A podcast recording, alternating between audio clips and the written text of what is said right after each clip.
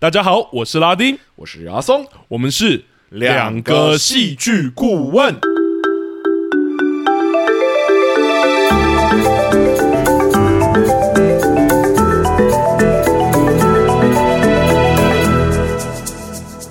Hello，欢迎大家回到我们节目。嗨，哇，这周其实要聊的，我真的觉得蛮期待的、欸蛮期 待的，因为之前其实就是我们哦，就直接开门见山的吧。来拆开门见山的对，就是捍卫要今天要聊《捍卫战士》第一集加第二集。是是对是是，其实之前要我就有跟阿松提说，哎、第二集的评价很高，然后要不要来聊？这样在很久之在他刚上映的时候，对然后可是我跟阿松其实都对都对于飞机这个题材， 对，我就是觉得啊，飞机类的题材我没有看过，我没有到那么熟悉，对，而且我又很难想象说它怎么好看，那不就对拍一个人的大脸，然后在飞机上面，像那个那个你有看过《敦刻尔克》吗？没有大型龙那个汤姆哈迪在里面演的时候， 就是一直 take 他的那个带战斗机的那个，然后从头到尾只露出眼睛。应该说我。我从以前对机器就没有那么感兴趣，哦，我会玩机器人的游戏，嗯但我不会看机器人的动画或漫画。懂，对对对对对，我也是 我一模一样对，所以这部上映的时候，我真的没有那么大的动力去看。其实大家就说哇，超级好看啊，blah blah blah blah blah，真的对，然后我就想说，可是我就是对这个题材没有兴趣，所以我就一直没有去电影院看。没错，对，然后呢，因为就是我讲了嘛，就是 我们连续看了几部不好看的作品，我发现说这个月比较忙。嗯，如果真的要花时间进电影院看的话，我们要看想要看一些比较好看的作品，希望真的可以娱乐到我对，希们。望真的可以娱乐到我们。然后就想说，讨论度够高，然后又又有可能会娱乐到我们的作品，有可能是哪一个呢？嗯，就看到了《捍卫战士》还在就是电影上，对还应该说还还在线这样。，对，因为他九月十六的时候，其实一加二有推合集，所以对对对又时间又延长了一波然。后我就想说，嗯，好吧，好像也不是不行这样子，嗯不如给这部作品，因为讨论度那么高嘛，它在台湾的票房应该到七八亿了吧？对，很对，我想高说，哦。天呐，也太夸张了吧！所以我就想说，好吧，给他个机会，搞不好进电影院看看，搞不好。搞不好是好看的，我、嗯我可能会喜欢这样子，是就进电影院看完就，天 呐，也太好看了吧！而且因为阿松是找我两天去看，然后是我那时候心里想说，我早知道身边人推很高了，然后阿松这样讲，我想说完了，我期待会超高，然后看完的反应是天哪，怎么会这么好看呢？对， 对，而且我是看完，因为真的很久，我我们两个都是一加二一起看嘛。没错，对，我看完已经十二点多，回家直接睡，然后隔天早上起来的第一个反应是天哪，也太好看了，一直一直在感叹这件事情这对样子。哦，这真的很但厉害我我讲真的，嗯我讲真的，就是我以后真的要给一些我不不感兴趣的题材一点机会， 这样因为我原本对极界也没有什么兴趣啊，就看到二十五、二十一的时候，我就说 天哪，也太好看了吧，对不对？ 懂我对飞机不感兴趣，看完这部我说天哪，我觉得这一部特别不容易，是是身边真的太多正品了，对对而且很多人是直接跟我讲神片那种，我就想说你们这样讲完了，对我我可什么就不可能任务类的作品嘛，对吧？对，然后啊能就多什么神动作能？多怎神样？对，看完就天哪， 这今天的口头今天禅的口头禅是这个，哦 是天呐， 真的是是哦是，是好了，我觉得差不多，真的还没看的，一定要进电影院看，没你错，绝对会后悔。我跟你讲，如果你没哦有，没有看到的话， 我的 孙我想说什么意思？我的孙军没有讲，你一定会后悔。如果你没有进电影院看的话，真的，对，真的在电影院看，绝对是满足到不行。这样它大荧幕绝对是另外一种享受，没错真的没错虽然我不知道我们播出的时候 还有没有在线，但赶快去 看。有吧有吧，他应该应就算没有二轮，应该还有啦。该二轮应该还有，对对对对，绝对好绝对值得一看。这应该就是二轮了吧？这没有没有，它是重映，它是一加二重映。啊，一加二，对对对，好是，我觉得我们今天不要讲太多，但在进入正式主题之前，我们还是要提醒一下那两层。没对，事。第一个就是没 错，第一个就是没有看的赶快去看， 对，没看的赶快去看，我因不想暴雷 你，好来，没错。而且我觉得被暴雷这一部还是有差，尤其是这一种不可能任务系列的。是是是。但对我来说，哎、我我们这边稍微讲一下好了，就是说，它确实是第二部比第一部好看很 多。 哦，真的，对，就是我这我很意外的是，我一般都是第一部是超级经典，然后第二部拍的比较不好。嗯，我这次去看的感觉是第一部好像还好，对，好像真的是这样吗？那第二部会长什么样子？然后第二部变超好看，不知道在好看什么的。对，因为之前很多的系列，应该说最近成功被讲的，好像就只有什么《银翼杀手》跟这一部是好像怀旧系列有成功的， 其他都滑铁卢了这样。啊所以结果看这一部，确实你像你说的，真的是第一部比第二部哇，啊，看第二部比第一部好看。对第二部比第一部还要精彩，对精彩所很多那种类 型。没错，那所以我我等们还是会爆雷哦。 所以所以如果还没有看的，真的去看，而没且错，绝对值得进去看，不要真被的我们暴雷，真 的去 OK。二五二一你都没有听阿忠讲成这样，我明明就 有，你少在那边。不是因为我觉得这一部是你要赶在有电影院上映啊。我觉得对他啦如果对啦啊用串流他他有可看，能会下下档嘛。对，但你看串流，我觉得一定有差。是是是是是是，好，那第二个提醒就是，我们的节目都是主观的，是的所以请不用。如果我们啊、我们这部一定是喜欢，但如果你很讨厌这部作 品，请你就不要走心，是是是是是，对，就把它当成一个分享会啦。好没，错那我这边就请阿松来往我们这《捍卫战士》一加二，或者说一加独行侠的剧情简介吧。好。呃，《捍卫战士》呢是一部一九八六年的空战电影，故事讲述着一名桀骜不驯的天才飞行官彼得·米歇尔，因为高超的技术而获得了加入顶尖战斗机的培训学校 Top Gun 的机会。在训练的过程中呢，他也结识了他一生的挚爱，但也在一次飞机的事故事故之中失去了他自己的挚友，因此产生了恐惧，一度想要放弃飞行。最终呢，在身边的人不断的鼓励之下，米歇尔走出了阴霾，并勇敢赴往战场，拯救自己同起的伙伴，最终成为了故事中的英雄。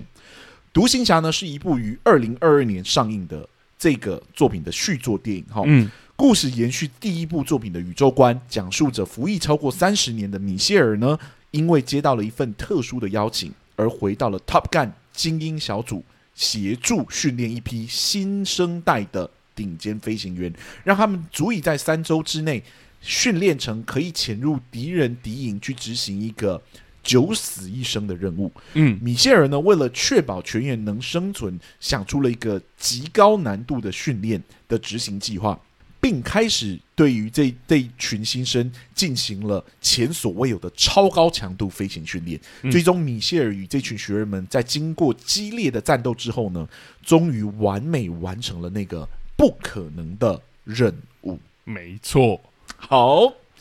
这部作品我们都很喜欢，所以我们就直接开宗明义的问拉丁，你有没有想要跟大家分享对于这部作品的戏剧结构？好啊，对，我觉得在说之前，我真的还是要再惊叹一次啊！ 我们前面这样还不够，是不 是？我觉得《捍卫战士》合集真的是给我的观影体验真的很好。啊哈虽然我们节目播出的时候，电影院真的可能已经真的下档了，但我还是要再说一次，就是 真的推荐我们听众赶快去 看。对，是是是是，而且他真的是给我很多，我觉得人生很多第一次，就是在电影院待最久的一次。 我以为 Marvel 已经够久了，真的。是对，然后观影体验我觉得也真的非常特别，尤其一二这样看下来，对，那我觉得《捍卫战士：独行侠》也就是他的第二部，很好看，这点我觉得已经不用我们频道来说了，对，甚至不用我们来对，但连第一部我觉得都还蛮不错的，虽然还是有它的缺点，但是我觉得也蛮好看的，所以我觉得这点其实有出乎我意料，因为毕竟是一个三十六年前的电影。对对对对对对，，所以第一个主题，我想我就开宗明义吧，我就直接说，我来聊聊第一部好了。 OK 当然，我得说，我觉得以现代的眼光去聊三十六年前的电影，它一定有它也许没有那么公允或什么的地方，但我觉得我们还是针对现代来看它的戏剧结构哪里出问题，对是或者是哪里我觉得有趣，这样开始。OK，那《捍卫战士》是一个一啊，其实是大约三十六年前的电影嘛，画质啊、拍摄技术、特效，甚至是镜头的选择，其实就算我不是专业，我也都看得出来，跟现代电影相比起来，它真的有不小的差距啦。而且在剧情上面，不过不论是谈论友情啊或爱情的台词跟方式，真的也都有点过时了，甚至有些爱情的情节，我会说。真的有点政治不正确，很老了嘛？对，甚至是跟骚法通过以后， 对。但就算如此，我还是觉得从第一季第一部里面，我获得了不少的趣味。当然，我觉得这跟他操作的戏剧结构跟手法脱离不了关系。嗯哼，成长旅程是 或说冒险旅程，又来了，对，在我们节目已经是老调重弹了吼。是那《捍卫战士》的一跟二都聚焦在主角独行侠的蜕变跟成长这件上这件事情上，我觉得这点也再明确不过了。但如果又要针对成长旅程来说，我想不用听众哈，刚刚说又来了的阿松应该就会直接来阻止我了。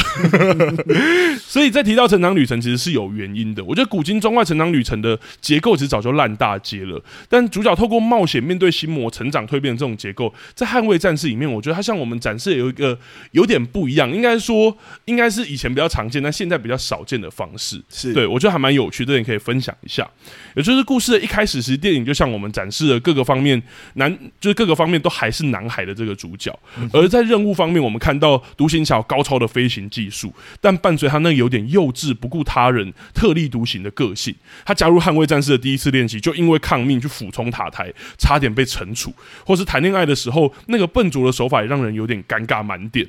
但到了电影结尾，经过了这一连串的事件，我们看到的还是那个男孩依旧俯冲塔台，依旧逞口舌之快，说自己是最强的。听到这里，听众可能已经有 意意，就已经有意识说，我们好像就是在骂这部电影，因为我们之前就有提过说，任何的作品如果原地踏步的话，都是有它的问题的。是，对，成长一定会有主角不一样，甚至变得更好，不一定是变得更好，甚至有可能变得更糟，或者是在这一连串里面，他得到了某一个收获或体验。没错，对，但我们很常看到，我会特别挑出来讲，是因为我觉得我好像已经很久没有看到这个电影这种电影，所以或这种结构，所以让我眼睛有点为之一亮。就是我觉他得啊蛮老的了，没错，对对对对，就我觉得在这个故事里面，他并没有让男孩完全的变成一个男人，或者是变成一个真的十足的英雄。是对，在这部电影的最后，我们还是看到了那个男主角还是那个会俯冲塔台的那个人，是是，但是他是有没有成长？他当然有。经过好友的死亡之后，他好像也意识到了，像原本不顾聊同僚机的他，到最后一个出任务，他意识到同僚的重要，他有去帮助大家。他原本的代号叫独行侠嘛，没错就是所有的人都说跟他一起飞行很危险，因为他们会是不顾身边的人去做一些很奇怪的事情。嗯，但最后一个任务的时候，他就就是配合大家，然后去拯救大家，这样子。没错，变成了一个不是真的那么独行侠的独行侠这样子， 对，所以他还是一个很完整的成长的故事。是，对，可是那个成长的，嗯，因为对我来说有很多，我其实不理解他怎么领悟到，就是要跟别人合作的事情。没错，没错，是，所以我在看的时候，我又有一种生理上的障碍。所以我看完第一部，我的 OS 就是说，这部为什么三十六年前这么红？有我想说，有可能是三十六年前飞机有关飞机的作品并不多，嗯，这部算是在三十六年前看得出来技术操作起来真的很不错的作品。是，对，所以有可能是那个经验感让大家觉得很不错，然后里面也有一些爱情啊，也有一些朋友的元素啊，嗯，不是那么嗯纯然的就是激战作品。对是，所以可能那是那个时候红的原因。可是用我们现在这个角度来看的时候，看的话其实有很多很多可以点出来的问题。没错，对我觉得我特别喜欢的是，好像就像刚刚阿松讲的，他领略了其中一个道理，而不是真的完全的蜕变或成长。对对，他还嗯对是保有他那个天真桀骜不驯的个对，性就像阿松说，我很喜欢，就是这个独行侠成长之后变成不是那么独行的独行侠。是我特别喜欢这一点，所以我特别挑出来讲。但回到他的问题的话，哇， 可能要花很多集来讲。很多，但我觉得不用对三十六年前的作品如此之苛刻。没错，对但我们可以稍微提到一些点，就像刚刚阿松讲的，呃，他怎么领悟到合作这件事情，或者说，呃，我们刚刚讲的挑选其中一个点是一个处理方式，也是成长旅程里面会常见的一件事，就是领悟一件事情。是对，但是在这一这个故事里面，他就选择了一个非常重大的事件，是朋友之死。对，对，所以他不禁有一个另外一个议题，是他怎么对他朋友的一些情绪或或感受。没错但是。这部电影其实没有那么处理那么完全。不一直不太理解怎么连接到，就是说我应该要去拯救别人，然后跟别人配合合作这样子。对，所以对结尾的时候，他把那一个朋友的那个军牌丢掉的时候，是我也想说，哎、怎么就丢了？那是你朋友的遗物啊。对，就是应该说，如果是你真的成长，你真的跟他道别了，好像可以把它丢掉。 是但我们其实还没有理解朋友的那个，我只看到你好像惧怕飞行或惧怕出任务，是是造成更多伤亡，但是好像没有看到你跟朋友友情那。当然要讲还有很多，包括爱情那条线，我们之前就讲过，它也还有很多问题嘛。我觉得爱情那条线是几乎可以完全不用的，在第一集里面，我觉得它就是一个天真这部作品的色彩。可是激战作品聚焦在激战上面，或许会好一点点。因是为是是，他激战的篇幅，我第一部是完全看不懂的。嗯我在看的时候，我就想说啊，果然我还是不懂飞机，这样， 我还是不知道他们在干什么。对我在看的时候，我就说天啊，他们到底在干什么？我也不知道那个东西的困难啊，或怎么样。然后这这听起来好像他们讲好像很难，但到底是什么，我还是没有看到。然后就看到爱情啊，或怎么样。我想说，你爱情少一点，然后你花多一点时间，好好跟我解释一下， 飞机的那个对飞机的过程到底是？是怎么做到的？这样子，对他就是是他的困难点到底是什么对，？他就是十什么十二次飞行练习，直接跳三十七次。 对对对对对，你忽然给我看一个，就是很像三十六年前那种，其实有点黄黄黄的片段，然后嗯我就想，说，你这个就是偷懒，然后你因为怕我看不懂飞机，所以你就给我看其他的东西， 这样。但我是三十六六年后的观众了，这样。懂。但我确实嗯是觉得，就是以三十六年后的方式来检验，就像我们刚刚说的，有点不一定有那么有意义啦。没错对，但我还是要称赞说，我觉得这一点。但我后来觉得，为什么会称赞这一点，就是《冒险旅程》，其实还是因为第二部。呃来，我们真的想要夸的，而且我们真的想把它对推捧上天，我捧就上神剧神坛的对，我就只作讲品第是二第点，二部，啊哦没错，，我就只讲第一一点点看，因为我在讲《冒险旅程》，是，我觉得得第二部的开头就非常非常的漂亮。嗯而且完全沿袭了就是第一部所建立的这一件事情，就是他的成长没有完全让他变成一个男人，对他，还是独行侠，他还是是是他。是所以在第二部的开头，我们马上就看到他原本要出任务，但他还是那一个很鲁莽的人。对，但是本来同时应该已经达到目标了，就没错是十十那个十马赫十马赫这样，然后对我就看到哦，他成功了，成功了啊，好开心！但忽然间看他在往前推，然后所有人就啊，你在干什么？然后对我觉得哦，又好像回到第一集最后那个俯冲塔台那时候那种感觉。是你完全成功，那你还是要做一件会被挨骂的事，对或者还是要超越自己。对，而且从一开始他被终止飞行的时候，然后他自己去出那个任务，我们想说，哇，又是他，对，跟三十六年前的他好像没有差很多，对。然后他真的去做的时候，也真的飞到十马赫的时候，你也真的觉得他还是那个技术高超的他对。我觉得完全在第二部的开头完全呈现了这件事情说这个角色真的是我们熟悉的那个角色。对，就唤起了三十六年前那个回忆。没错，我觉得这是很多就是这种承袭类的作品或续集电影反而丢掉的。就像我们是之前讲的，有些电影或者 虽然说你养成就养成了，可是这个角色好像回到这里又要再养成一次。对对对对对，或是像有些续集电影，尤其 Marvel 最近很常犯这样的错误，我们把它抓出来编一下。是就是角色在第二集的时候处理跟第一集一模一样的议题，对，或者对说哎，他第二集就变了另外一个人，你也看不出来是同一个角色。这样，对。但我 对觉得这一部就是第二部，只用了短短一个篇幅，就让我们完全抓回第一对呃集整部电影的回忆而。且他第二部在处理的事情也跟第一部处理的不一样。没错，，对，就是他这一轮变成其他的身份了嘛？对是是好，，我觉得就讲讲到这边，对对对我觉得我就只讲这个冒险旅程的开，就是他没有完全成长，然后到第二部怎么样很漂亮的把它在前段发挥，这样就好了。是没错，这边我就来问阿松好了，请。因为你就一直在强调说你不是 飞机的迷，我不是个飞机人，对哦我也好意不思是，对我也我坐从 飞机的时候，我只是专注吃那个餐点。我也是，我是从小看那个钢弹，我都是转台的。对， 那我就是想问阿松说，这部电影以戏剧顾问的角度，或者第二部之所以那么好看，有没有一些你特别想聊，或者你觉得特别有趣的地方的？好，呃，戏剧发展至今哦，题材种类真的是千变万化，但戏剧作为一种大众的艺术啊，多少还是会在意如何将自己的作品推广给更广大的受众哦。嗯，作为一个就是我刚刚一直强调的对飞机本身没有太大兴趣的我啊，能从《捍卫战士》独独行侠中获得如此大的满足，是我始料未及的事情。嗯，只能说我真的非常庆幸自己是在这部作品排进了我们这一季的那个节目之中哦。真的，对，让我没有错过在大荧幕前体验这部作品带给我的震撼感。没错，是，如果我是在我是之后在串流平台上才发现这部作品这么好看的话，我应该会哭死吧。但我必须说，这部作品我是跟着他的前作一起看的，但我真的没有很喜欢第一部作品。 所以，如果今天要纯聊第一部作品，就是《捍卫战士》的话，我可能会有不少的负评可以说。嗯，但基于我对于第二部作品的喜欢，我就不在这里刻意聊第一部作品的问题了。 ，OK，而是专注来聊第二部《独行侠》的成功之处。好、嗯，第一部作品跟第二部作品对我来说呢，有着根本性的差异，而那个差异性就是我在第一部作品的时候，我其实是看不懂空战的，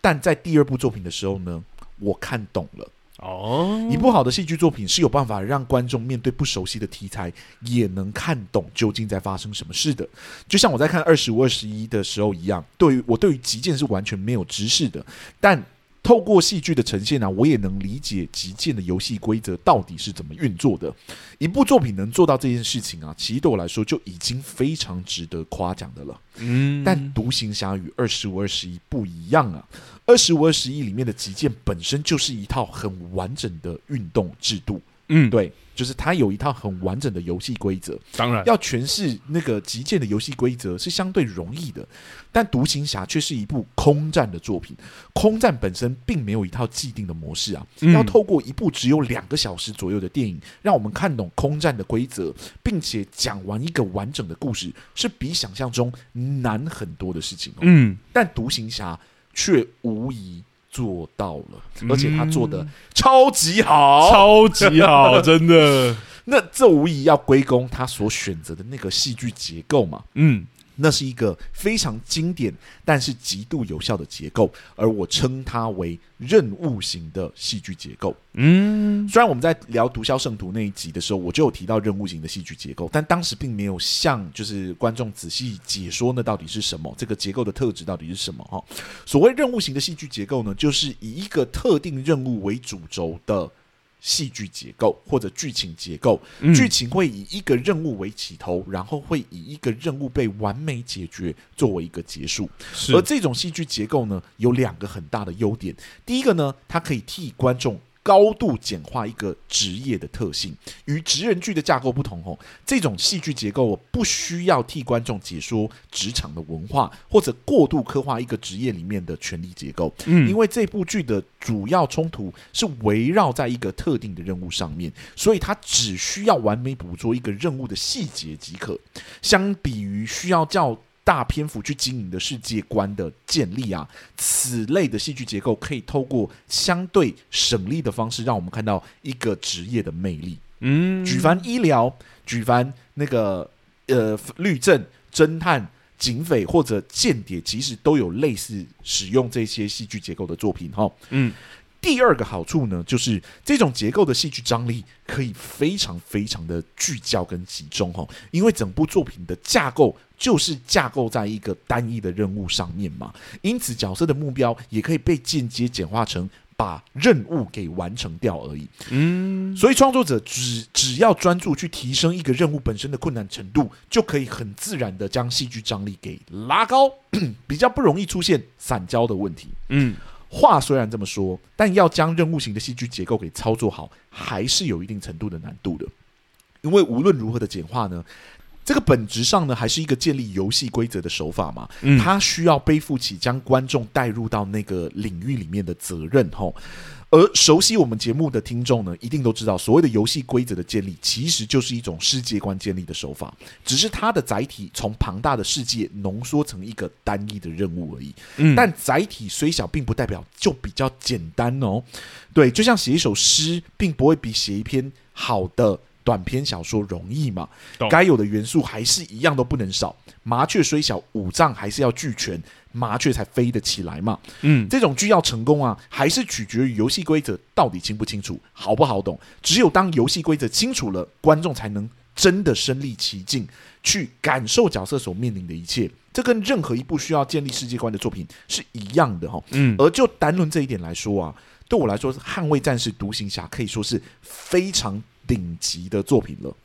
嗯《捍卫战士》是一部空战的战争片，陆海空战争片中只有陆战是最好呈现的，因为它的变化型最多。相反的，海战跟空战演员大多都是在大型的机具里面，其实能做到的事情很有限。而空战因为演员还要带着防护的措施，好比面罩啊，还有那个墨镜啊，在情绪的表现上面呢，又比海战受限很多。嗯大多的张力呢，都得聚焦在那个冷冰冰的机体上面。观赏门槛是很高的吼，嗯但在这个前提底下呢，《捍卫战士》还是很成功的向我们展现了空战的文化，因为它建立游戏规则的方式非常的经典，而且非常的有效，一步一步带领我们去理解飞行员在执行任务的时候究竟会碰到什么样的困难吼，而其中的奥妙就在于它将整个任务的执行划分成三个阶段。嗯任务的训练、任务的执行以及突发状况的应变。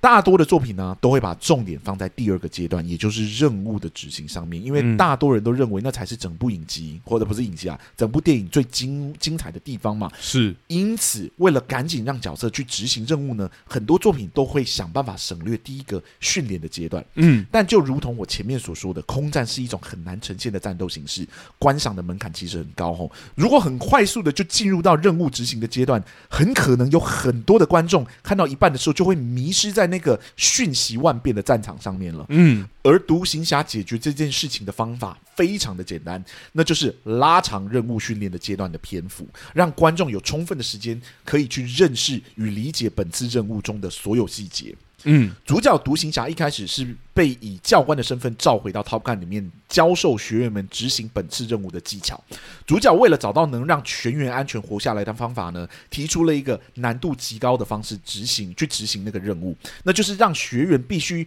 于两分钟以内以低空的方式飞向目标。并且以两个奇迹的方式将导弹投入指定的目标之中，并且以最快的方式升空，最终躲避所有追兵的追击，然后安全回到基地。这些指令啊，对完全不知道飞机在干什么的我来说，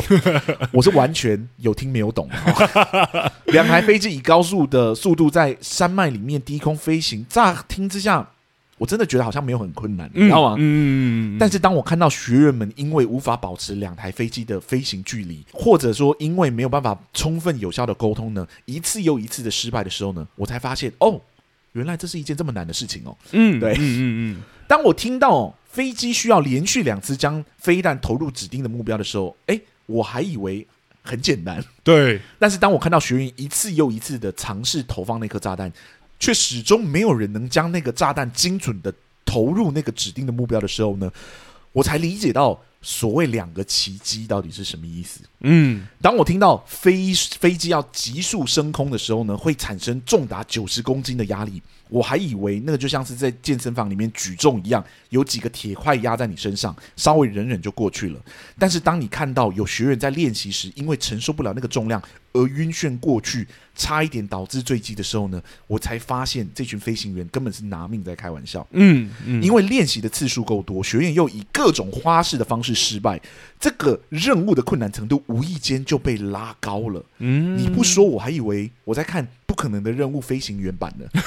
对，但不仅如此呢，因为这个练习的时间被拉长了，因此观众有充分的时间去理解飞行员的特质还有困难。再没有悟性的观众看这么多次，也应该要看懂了。如果跳过这一整段，马上进入任务的执行，实战里面啊，可能只会容许一两次的，你知道一两种这种失误。嗯即使观众看懂任务到底在干嘛，也不可能会产生这么强烈的共鸣嘛，也是不可能会觉得这整个任务是一件极度热血的事情，嗯对因为你没有看到它到底有哪几种方式可以失败。对是，或者你没有办法想象说突发状况会长怎么样。没错，嗯，而当练习过后呢，自然就进入到了我刚刚讲的实际任务的执行，是因为前面练习的片段已经吃掉相当大的。剧情篇幅了哦，因此到了实际的任务执行的时候呢，整体的时间其实是非常短暂的。嗯在这里就得夸奖一下这部作品的巧思了哦， 因为此剧一开始就将任务的总体时长设定在几分钟以内哦，因此当任务执行的篇幅很短的时候呢，观众也完全不会有任何的违和感。嗯相反的，因为时练习的时间很长，因此当观众看到实战的执行的时候呢，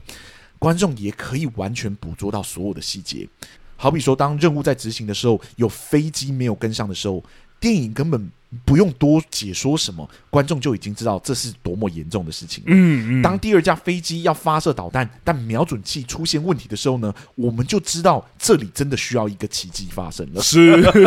前面所有的练习，在这一刻实际的执行的时候呢，彻底的发酵了。即使整体任务的执行时间很短暂，戏剧张力也丝毫没有降低。嗯就在你看到第二个奇迹也成功发生的时候呢，那颗原本悬在空中的心也终于可以放下来了。嗯但你的心都还没有安全落地，电影就突然又来了一个峰回路转，把你的心又给拉起来了。那就是任务型戏剧结构中最喜欢使用的一个手法，就是突发的状况。嗯主角为了拯救自己的学员，飞机硬生生的被打了下来。而学员为了拯救主角呢，原本可以安全飞回基地的他，又折返回来救主角，导致自己的飞机也被打了下来。两人因此被困在敌营里面。必须说，电影演到这里的时候呢，我的心已经是七上八下了。哦，整个超级精彩，因为被击落的是完全计划以外的事情啊。两位被困住的人必须急中生智的应对所有的事情，先是要想办法偷一台飞机，后来呢又跟三台飞机进行纠缠战，以老式的飞机一举灭掉三台敌方新型的机种。那个真的是看的哇，热血沸腾了起来。嗯嗯，因为这个突发的状况的基调与前面隐秘的任务行动其实是不一样的，是正面的冲突，所以新鲜感非常非常的足够。重点呢是这整个剧本跟拍摄的手法极度的流畅，即使是没有在练习时段我们看过的一些场景啊，但你还是有办法完全的看懂，真的是操作的极好哦。我们常说戏剧是一个奢侈的说故事美材啊，这部作品真的是精彩到对我来说没有一分钟是浪费掉的。嗯整部电影超级紧凑，而且有隐秘的偷袭战，也有热血的飞机纠缠战，整体的内容非常的丰富，在人物的情感戏呃的部分也完全不落入俗套哦，是没有浪费任何一句台词，真的是任务型戏剧结构的顶级代表作品。嗯套一句我在 IG 那个线动 PO 的文，就是这部电影真的好看到炸裂，你知道吗？ 超好看啊！懂，而且我讲一个有趣的事情，就是我在看这部电影的时候啊，那个时候呃，在电影院只有另外一个女生，然后我就非常庆幸，因为我在看整部电影的过程，就是第二部电影的过程，我一直在尖叫，我在啊啊，no，不要，你在干什么？ 然后 那就很成功吊起了我的胃口哦，对，真的操作的超级好，对，我觉得他真的在第二部的时候用那个任务真的太，就是我觉得他让我甚至连我们观看练习的过程好像都有一个戏剧张力，因为我们知道没错是任务有它的时效性有什么。是那我觉得这也是第一部，就是当然三十六年堂我们都不用再说，但是我说就是也是第一部看的时候会有点，我觉得节奏没有那么缓顺的原因，是因为第一部的练习好像就是为了他们真的要练习。没错，其实我想要讲一下这件事情，就是嗯你如果仔细去研究它的戏剧结构，你会发现第一部的戏剧结构跟第二部的戏剧结构其实顺序是非常像的，是，他们一样有练习的阶段，一样在练习中发生很多事情，然后最后有一场急紧急的任务要去执行。嗯，但第一部跟第二部其实只做了一个很很细微的调整，就是第二部呢，它的任务是从一开始就接到了。没错，对，所以他所有的练习其实都在在最后的时候会彻底的发酵。对，对，我是在讲这个，我所以我觉得在观看上，你光第二部前面练习的时候，那个张力是很足的。是是是。但第一。一部你看他们就是跟那个追的时候，你就会想说，哦，就是上课，对，然后他们就在 上课。可是你在看对第二部的时候，你会想说，你们真的还要去执行这个任务吗？对，或者是他 对们啊失败的时候，你想说，这真的，我真的会跟那个教官有一样的想法，两个礼拜不到了，你到底在跟他们做什么训练啊？乱七对八 糟，你就做好就是赴死的准备就对了，这样子。所以我们在看第一部跟第二部的情感连接是很不一样的。没我在错看第二部的时候想说，哦，为什么一直在练习？为什么一直在谈恋爱？好像都没有什么事情发生。嗯嗯嗯，但第二部因为所有的事情都集中在那个任务上面，没错，因为就是任务型的戏剧结构嘛，从一开始就是接到一个任务，然后到最后这个任务被完整解决了，才真的完全解决这件事情。没错对。而且我觉得，其实他用这样的方式很聪明的去躲避很多任务型戏剧结构，会一直有很多解释性台词。是是可是像他在这个不断的练习过程，就解释很多，是像刚刚讲的对低空飞行，是在故事里面就有告诉你说，国际有一个标准的高度，对，对所以他们那样飞是很危险的，是是是不可以那样飞的。但他们，所以他们这个任务是真的很奇怪的任 务，连官方都可以规定说一定要用这样，他们才存活率才会最 高。嗯对我觉得这整体都很聪明，对，对，也展现了就是这个角色的聪明才智，没错，也展现了这个角色的领导能力。嗯那最后因为就是抵不过高官的打压，所以他就自己又拿出了那个少年般的那种，对，也回到刚刚讲的那个，对他真的还是独行侠就，是独行侠桀骜不驯，就偷了一台飞机直接飞给你看，对然后就成功了，跟你讲过对做得到，哦，对，然后就顺理成章的被招募进去当就是没飞行员错，，其中一个挑战者，对，所以从教官又直接变成就是实际的执行者，是，对，这个转化又是非常的流畅的。本来我想说，哦，他就一定是教官，然后最后就看飞行员去飞，嗯 没有，他用了一种很聪明的方式，让他搭上那台飞 机。情，没错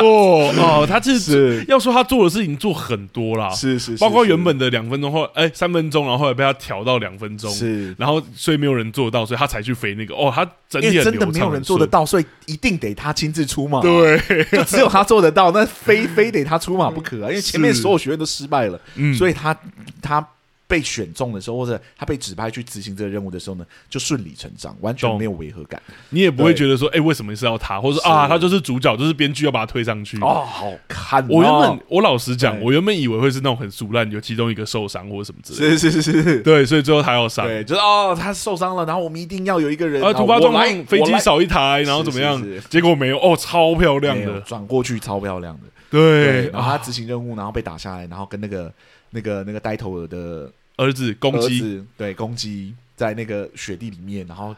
啊，两个人之间的那个过往的纠葛啊等等之类对，的，虽然偷飞机有一点那个，但是这个其实他很早也有铺陈，是是就说那一个基地里面有很旧型的 F 十四这样。好了，差不多了。我觉得我聊我我对于这部剧的喜欢我已经聊到差不多了，好 啊，接下来就来聊我们刚刚聊到的那个呆头鹅还有公鸡这角这个角色，哦，其实是这个角色第一部跟第二部都非常鲜明的，就是。存在感嘛，我觉得等于说这嗯嗯嗯角色的存在感很强烈，嗯，对我是因为他跟角色的情感连接是很深的嘛，那我就想问一下，你觉得他在这一这一个部分，就是我们刚刚讲的都是战斗机啊，然后这个角色的个人特质啊，我想问一下，在情感层面，你觉得这部作品操作的如何？好，我觉得刚刚我主要在讲第一部嘛，应该说也是第二部啦，因为我觉得第二部的开头真的是哇，真的很棒，这样是是对，但我这边就是来说，真的第二个主题就专注来说第二部。那先说哈，我觉得第二部真的很好看，这个已经讲了快烂掉了。光论空战的动作场面，它就十足是一部非常优质的爽片，对我来说。那我们节目之前也有聊过，单纯只有好大，就是很多大量的声光特效啊，或者说美不胜收的镜头等等啊，其实我不会真的说是那是一部好戏剧，因为归根结底还是必须回到故事或戏剧本身。是或是刚刚阿松说的情感层面。而我觉得《捍卫战士》独行侠就操作了一个非常引人入胜的戏剧元素哦，我觉得那就是创伤或者说阴影。对，这两者创伤或阴影真的是近年不论各种类型的电影都非常非常喜欢的主题，甚至你如光论 Marvel 最新的电影，就不知道几部是在讲创伤了， 或是像之前有人在讲说恐怖电影都创伤化，恐怖电影除了咒之外，很多电影都国外的很红的恐怖电影也都是走创伤系列的，是不用不用说别的哈，光讲《捍卫战士》的第一部，其实就是非常教科书等级的创伤结构了。就是好友呆头鹅的死，在主角心里留下了阴影创伤。主角若要继续踏上旅途，或呃故要继续进行后面的故事，他就必须面对并找到与这个创伤相处的办法。而第一部的主角在经过各方角色的劝说，终于重新搭上战斗机，面对创伤。虽然我没有说那个过程有点模糊，是 的，对，那《捍卫战士》的第二部，它就继续紧抓创伤这个主题，让主角在刚刚讲的那个任务型的戏剧结构里面遇上了呆头鹅的儿子公鸡，并且要教导公鸡，最终甚至还要抉择是否要让他出这个极度危险，而且在他们故事里面描述是几乎是可能只能出任务、完成任务，但不要想安全回来。对的这种方式的任务，主角被迫面对这个阴影跟创伤，甚至陷入两难。那这当中当然还有主角曾经把公鸡的申请书丢掉，让他浪费四年这个冲突等等的啦。是对，但如果只有这样，就只有主角这个这个创伤哦，我会说第二部其实就是又呈现一次创伤的经典结构而已，好像我们也不会特别把它挑出来讲。嗯没错，但《捍卫战士》独行侠，我觉得他却使用一个很厉害的是让复数角色面对创伤的这个结构。哇，对，但这样的结构其实非常危险，我们得先说，是因为创伤通常都是过去的大事件构成的嘛，事件够严重才会有创伤啊。因此，当复数的角色都拥有各自的创伤的时候，你就很容易会有强交的问题。这个我们节目也讲很多了，对，例如电影里的男女主角如果都有自己的呃独立创伤事件要处理的话，你就会很容易在过程中失去注意，或者是不知道谁的故事好像才是主轴。或者说创作者其实典型的，我们会看到他处理其中一边会比较明确，另外一边可能会轻轻带过，变成是支线等等的。但《捍卫战士》独行侠用了非常聪明的手法，哦，那便是让这两个主要角色的创伤源于同一个事件。没错，啊独行侠跟公鸡都有创伤，但都源于呆头鹅的死。一个是挚友的死亡，一个是父亲的死亡。再者，因为刚刚讲的那个任务型的那个结构，我觉得那个还真的很漂亮。是对是是是，任务型的戏剧结构被迫两个人必须要相处，而且跟创伤源头极度相关的一个任务，就我们刚刚讲过，一样是飞飞机的任务，嗯是是是一样是同一个创伤源头，所以这也让两人不得不面对自己的创伤。是那以上的安排呢，就例如说被迫两人得一起面对创伤这件事情，就让我们看到两个创伤虽然有些许的不同，独行侠被迫陷入两难啊，或是攻击变得畏首畏尾、过度保守的状态，但因为这些创伤源于同一个事件，自然就会产生各种不一样的化学效应，像是电影中的攻击对于独行侠那个父亲相信独行侠的那个灵魂拷问。就说我父亲也相信你啊的那个灵魂拷问，是或者说，呃，独行侠挑选攻击出任务时，两个人很复杂的那个内心变化。就我觉得那个表情好多，他选他选择攻击出任务，然后攻击有点不可思议，然后他也有点不知道该怎么办那个东西。我觉得都让创伤从单一个人的创伤到达另外一个层次，而抢教的问题自然也就不复存在了。甚至我觉得更有趣的事情是，他真的让这两个人很名副其实的共同面对自己的创伤。我觉得这是这部电影很厉害的地方。我觉得各自都有创伤，常 见；有付出创伤，常见。但两个人有同一个源头的创伤，而最后两个人在你刚刚说的最后突发事件的时候，一起去面对同一个创伤，不常见，对，太高明了。对， 而且因为我觉得很聪明的是，因为那个以前呆头鹅跟那个主角在搭配的时候，他们是老式的飞机嘛，所对，以就会有一个那个 wing man，然后跟一个直真的在开飞机的人。是，但到当代的时候呢，就是飞机已经变得很先进了，所以嗯一个人就可以驾驶一台飞机。是，对，然后这两个角色原本就是开两台飞机去，嗯，结果在那个任务之中打滚之后呢， 受伤了之后，然后互相这个有点像跟过去和解了之后呢，两人又搭上了一台就是那个老式的飞机，然后又变成了有点像伙伴式的关系。所以从对机型的选择上都有那种很深很深的戏剧的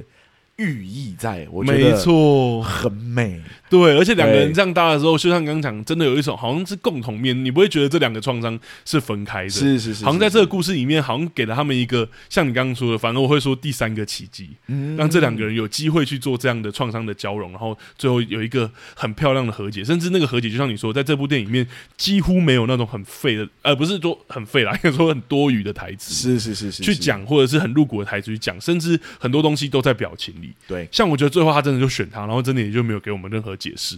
我觉得给我好多的那个那个感受。而且嗯哎他们哦对不是一开始就是年轻一辈里面有两个人在争执吗？对就是公鸡跟那个那个刽子手筷子手， ，handman，对对，筷子手这样子。然后筷子手没有被选到的时候，他也是一瞬间不高兴，但是又全部就化解掉了，就忽然让我们理解到军中文化的那种特性。对，然后最后那个来救他，我就想说不可能，他戏那么重，他最后一定会出现。对，所以他戏演到结尾的时候，我就想说要来救了，要来救了，你 知道吗？那个主那个人物要来救，然后就就真的一一颗飞弹打落对敌方的飞机。然后救的就是他，然后我就说啊，这整个剧对了，你知道吗？对每一个角色都有功能，每一个角色都、啊都做到了，都有他们自己的位置，这样子是，而且我觉得他真的有是太多。如果要我我的这部分第三个主题差不多，就是我就是要讲这个部分，就是创伤的那个结构很漂亮。很漂但亮要讲致敬的话，哇，他好漂亮的致敬哦哦，，致敬真的是，我觉得他有一些有一些作品致敬就是致敬给你看，就是嗯我就是要致敬，或这样我有做到了，对我 我致敬了什么什么哎，片段，我让他出现喽，这 样，对，可是我觉得这部作品的致敬，每一个都是清点到为止。嗯，对，而且在这一部作品中，这些致敬又都产生了属于这部作品自己独立的意义。没错，。对，哦我觉得像 Ice Man 的那个角色，就他已经变成将军了。第一部是是主角的劲敌，在第二部的时候，我觉得哇，他的出现除了致敬之外，他也真的做到了很多在戏剧上的功能或什么。是是，你不会是说他就是一个纯粹致敬而已。啊、他过世的时候我好难过。对啊，对对对对，我没有想到他会过世。而且我没有想到他们两个人呃后来关系这么好，嗯就嗯那个、嗯嗯他们两个人互动的方式，夸奖演员哦，嗯他，们两个人互动的方式，让你真的觉得那三十年的重量是存在的。对，从他们一开始好像就是啊、呃互相和解了之后呢，到现在变成将近是挚友的状态。就独行侠还是那么独来独往，但是就是有这个 Ice Man 一直在保他，对，但这个 Ice Man 就现在已经没办法保他了。对，哦，我我得说，是他们两个都还没有见面，我觉得光那个讯息就已经有那个感受。是是是他们两个的表演，对，对，就有一种就是啊，很关心对方啊，嗯，对，想要在死前能再见他一面啊。然后最后两个人是说，就是你觉得谁谁比较会开飞机啊？然后说 like don't ruin the moment。我看我就觉得哇，好厉害、哦，好，对啊，，好好看哦。没错，这些场景都是只有一个单一场景，很难想象。应该说，我知道戏剧有这么强，你如果嗯做得好的话，单一场景就可以传递很多的讯息。是而他他每一种这种像公鸡跟他吵架那段，其实就只有一个场景而已，没错，嗯就是他跟他实际吵爸爸的事情只有一件事情，爸爸之后就再没有聊到了。嗯嗯嗯，对，嗯但是你可以完全理解。那个场景发酵的方式到底怎么样？然后他们最终是怎到底怎么达成和解的？嗯嗯，对，，因为其实男主角应该说那个公鸡其实不是讨厌，应该是恨男主角害他爸爸死去，他是恨他就是让他那个四年的那对个延后四年这件事情，只是他、呃嗯他有一个叛逆的心理，是想要把这件事情拿出来讲，嗯，对，但那不是他的本意等等之嗯嗯类啊的。嗯然后到后面呢、然后那个去救他那一瞬间、i don't know，我没有在想，对我没有想太多，我就来了，然后我就哇，啊，两个人相处到现在，他得到这个结论、嗯嗯 p e r f e c t a m a z i n g 真的好漂亮哦，每一句台词都发挥功能，每一真的个桥段都不是在乱放。我得，因为我虽然知道对 Ice Man，我再讲回 Ice Man 那个演员，我虽然知道他本来就有那个喉咙的那个问题，是是是，但是他在里面用打字那个方式好漂亮、哦。对他那个 lego，他最后不用再讲一次，就是他在说，可是我就是怎么样的时候，然后他只要看荧幕，然后男主角也看荧幕，嗯就再讲一次了。如果原本的故事是用讲的话，反而会再讲上，你就觉得有点煽情或什么。对。哦好对、哦，而且他也不用做太多事，就像你讲，那演员他就只要看荧幕，他再看过去就，哦我好久没有看阿汤哥的作品了，嗯嗯，对嗯真的还是很好看。他果然演这种作品 是，他就是最顶级的演员了吧？我觉得，是是，他太是他太清楚这种作品应该要给观众看到什么东西。没错，而且对哦，我也不得不称赞阿汤哥那个，我很喜欢。虽然我觉得那个表情有变了，但是我很喜欢他说，就是就是他的女朋友那个潘妮是是说，你不要再用那个表情，然后他说我没有用那个表情啊，但哦， 那个笑，对 那他的爱情也是处理的很很轻啊，对，这些都是为了勾起我们的回忆，但这些回忆又不是只有回忆而已，是有一个成长的过程。因为三十年的话剧很大，嗯嗯嗯嗯我嗯万万没有想到这过程中分手这么多 次。对，是啊是啊，然后最后就是嗯，别人已经嫁人，然后又离婚了这样子，哦然后他又回来找他这样子，对，而且我我觉得可以说一下，我们那一场是那个电影院其实还蛮多人的哦，真的假所以的？他一开始就是他跟他，这就是住淡水的好处，大 家。然后电影院其实没什么人，没有，但是大常家常就是很像是我包下整个电影院，有点可怕。啊，我们不会聊恐怖片，不要担心，我对们不会再聊了，对。你就知道我为什么不能看咒，因为很有可能那一天就只有我一个人在电影院里 面。哇，真的吓死、欸！ 但是说回那个，我就说那一场是很多人，所以他有一幕不是他跟潘妮那个在二楼，然后就发现他女儿回来，他跳下来嘛，是是是然后跳下来刚好被他女儿看到，然后我们那一厅就全场爆笑，然后他女儿啊就说不要再让他受伤，我们哦全场安静。静 来看剧还是真的有一堆观众一起陪着对看，，但就像你说的很，棒的真的没有一个废牌，他这样跳下来，然后他女儿对就一个台词而已，你就让我们知道你就很多感。觉到了。对，而且这个女人、女儿跟这个角色之间、跟主角之间的关系，是对啊，怎么会有这么厉害的作品呢？好嗯而且好看，我讲直接一点好了，我我看这部作品，我完全没有觉得他有用什么新招。嗯，对，这些招你在其他电影绝对都看得到。没错，对，这个就是戏剧结构，你只要拼对了，你知道吗？你把它拼拼拼拼拼凑拼对了，然后台词写的很精准的时候，其实老招一样还是很有效。没错，对啊，嗯而且我好我其实看到其实真的在想炸 裂， 真的，就像我们在讲戏剧结构的时候，你要说这一部它元素超级多，对对对，但它拼的很好，它用任务型或什么这样拼的很好的时候，你不会说它有任何强交或死交的问不题，会不会，你也不会说有任何一个支线是多余的。是是是是哇，这个就是一个任务型的戏剧结构，多少作品是以这种方式在运作的。没错，但他他做到超就是顶级的作品，真的，对，招都很老或招都很经典。我刚刚讲的就是经典，经典，我一直讲经典，没错原。因是因为里面的招真的没有很多创新的招啊。对，或者说对在最后他们失就是掉下来，然后去找新的飞机，这个其实我在其他电影也有看过类似，是是，但他是操作就好啊，而且最后像你说那个很有寓意的两个人一前一后，Oh my god，又讲到奇迹比疙瘩，啊，好看哦。对，而且那个我觉得最爽的就是他们临时临时变换之后呢，就变成就是第一部里面才有的纠缠战。嗯对，因为 Top 嗯 Gun 的训练其实是训练这个，对对，就是在空中打这件事，可因为他们这一次是任务型的结构，是投弹的那个，对对对，是那种就是很隐秘型的结构，所以就会有一种哦，这一部可能不会看到就是真的很精彩的激战，没有突发状况一来之后，全部换回来这样子。啊，而且我又的天呐，又是他们那个经典组合，换对攻，击而且他哦就用一台老式的飞机一次干掉三台飞机。哇、哦我记得一开始就是他们不是那个两台飞机拦截他们嘛，嗯然后他就比手势，他说你看得懂他在比什么吗？ 他说我看不懂，那他说怎么办？他说就只能打了，然后就飞机一转身，啪，第一台飞机就掉落，我就我在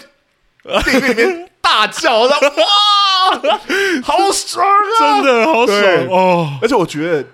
这一样讲到反派，这虽然剧中没有真的反派，但这这些飞机就是反派嘛。嗯，这些飞机也没有在乱来耶、真的就觉得哇，他的他们也很强哎、就是、嗯他们也不是那种就是随便打一打会输的那种，是啊对是啊他，射的导弹会失败，会没有打中，然后会被他躲掉，哦，对，就是整个激战真的是精彩到一个爆炸这样子。我觉得那个压力很大，对，然后哎到他们飞到海边了，然后已经飞在海面上，然后就是哇，就是没有没有任何的的那个那个那个追踪弹啊，没有任何的呃，武器可以用了，那些任人宰割，然后那个飞机就飘起来说，最终是两人激战之中是他赢了这样子，嗯然，后准备要射杀对对方的时候，一一个飞弹从旁边飞过来，啪！哇，好开心啊哇，好好看 哦！真的怎么会这么好看的哦？啊，这就是好的戏剧作品带给人的满足感、啊，真大家的太多了，好，讲到这里，我们该雷你也都雷光 了，好不好？但我讲真的，这部作作品就算你被我雷光，你也应该要进电影院看，嗯。你也应该要进去看看，我觉得他不论情感面跟极致，就是刚刚讲那个动作面，真的都无懈对可击。超强！我知道，我认识有一些朋友看两三次、欸，对，对，就是呃三刷四刷，我我有认识非戏剧朋戏剧圈的朋友，也是看两次三次的。对，真的是真的很好看。我我本来想说七亿。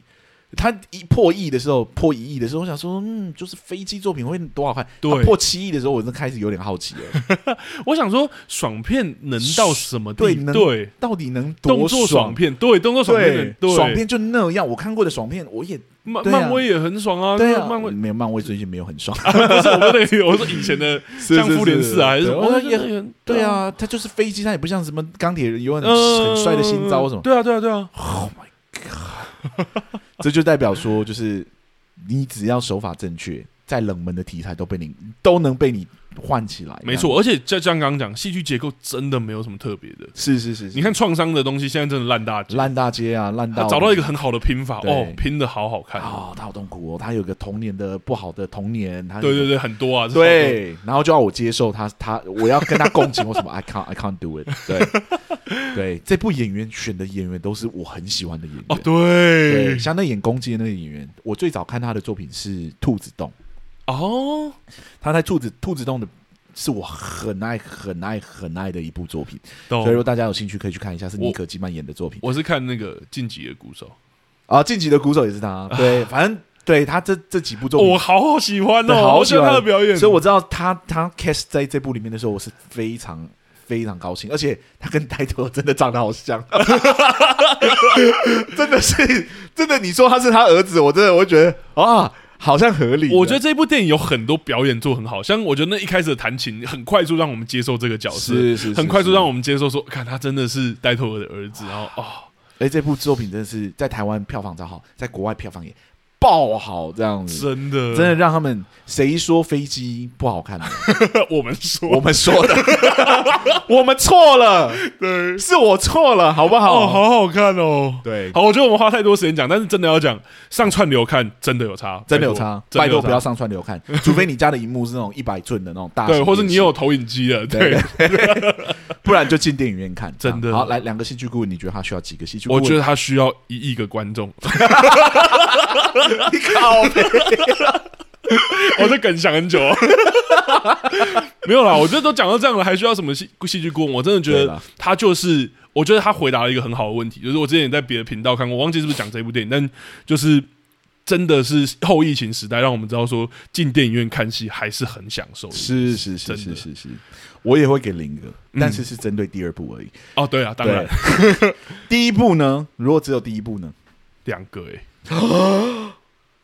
欸我觉得哦，因为可能你要用三十六年后的眼光看的话，哦，因为我觉得36年，后我觉得是就是大家有有说那一部在那个时代好像有很多划时代的做法，是是是是，或者好像没有那么就是阳光小生，因为以前好像就是走很像那种什么蓝色生死恋啊，还是什么对是，是所以我不太确定。但以现在三十六年后的眼光，我觉得不管是在爱情线，还是在友情线，还是在创伤线，好像都需要一些工作。懂？嗯，你呢？哇，你又给到两个，你好狠哦！ 对，我也想给到两个，可我又觉得没有到，好像一点五个我可以接受。没有到很糟啦，嗯对，对对对，但我觉得问题确实是大的，就是我得是有一些地方我得就是捏着， 就是你说对捏着大腿或什么，然后才嗯好，大概应该是因为这我觉得样。差不多一点五个，但倾向偏两个，因为我觉得两个应该会有比较大的机会救起来。嗯，对，就是修它的支线，跟一个是好好去讨论，就是怎么把飞机让人家看懂这件事情。懂对，怎么用剧情的方式让人家知道这件事情。嗯对，这两个都很重要。是然后第二步当然不用讲，就是零个。 对我甚至觉得他必须就是删删掉两个工作人员， 那个等级才会降下来，跟其他的作品一样。啊然后哦，好好看哦 ，好啦好啦好啦，真的不能再讲了。但是真的，是只要讲到这，就会想到好好看哦，对真的，好好看，真的好好看。好啦，我觉得真的是男女应该都会喜欢这部作品。嗯嗯，对，嗯因为它感性的层面，然后理性的层面，操作的都非常非常全面。有对我是我是跟我女朋友去看，她是超级喜欢，而且她有红眼眶，所以代表情感面她也有撞到她。是是是对是啊是。好，我们两个戏剧顾问今天聊到这里差不多 了。哎， OK 下一周要聊什么作品？要聊有点邪道的作品，邪道是什么？邪道作食人魔达摩。啊，而，且其实真的评价不低哦，而且讨论度其实蛮高的。但它好像有很多的争议。对，对，到时候我们再来聊聊这些争议吧。嗯，呃对，对啊，它有不管是剧情的还是政治的呃各种，对，嗯但讨论度一直很高，而且有蛮多人说第一、二集就让他们真的很想要把它整个看完。哦听说第一、二集就就就是一个高峰了。我还没对，看完，我我还没开始看对我我有对看第一集，对，蛮邪的， 啊，蛮想赶快看，可是我最近真的太忙了，真的。对，，好痛苦 哦。 偷用那个 p o d 发一下牢骚， 真的。 拜托，事情不要那么多。好了好了，好，OK， 大概是这样子。那我们接下来录完那个下一集之后呢，会邀请一个新的来宾。没错、哦。那你要先跟大家稍微介绍一下是什么吗？好啊，我们故事专题，是谁对啊不是是谁我们故事专题有聊过展览，然后有聊过我们自己编剧。那我们来聊一个比较特别一点的是绘本，哦而且是 p a 有在经营 podcast 的一个 podcaster 叫 Poke Poke，我不知道这样念有没有错， 还是 Poke Poke。你这个没有礼貌的故事村没有礼貌的人。他说 Poke 啦，但好啊、p o k e Poke 故事村，那它其实有实体的绘本，就是一个小合童系列，然后主要是儿童绘本的部分啦。嗯对，不然我们听众的年龄层啊，感觉到有有些可能有小孩的，它是蛮适合儿童的绘本。嗯对，然后可以大家也可以好奇一下怎么创作绘本，或者是它的故事啊，哪一个它的工工作节奏等等的。懂对，到时候会在我们也会再分享给大家看他们的作品。嗯对，好，那我们两个戏剧顾问今天录到这里差不多了。如果大家想要跟我们做交流的话，欢迎到各大 podcast 平台来找我们。没错对，然后如果想要赞助我的我们赞助我们的话，我们的赞助功能也已经打开了。，对，就这样，谢谢大家，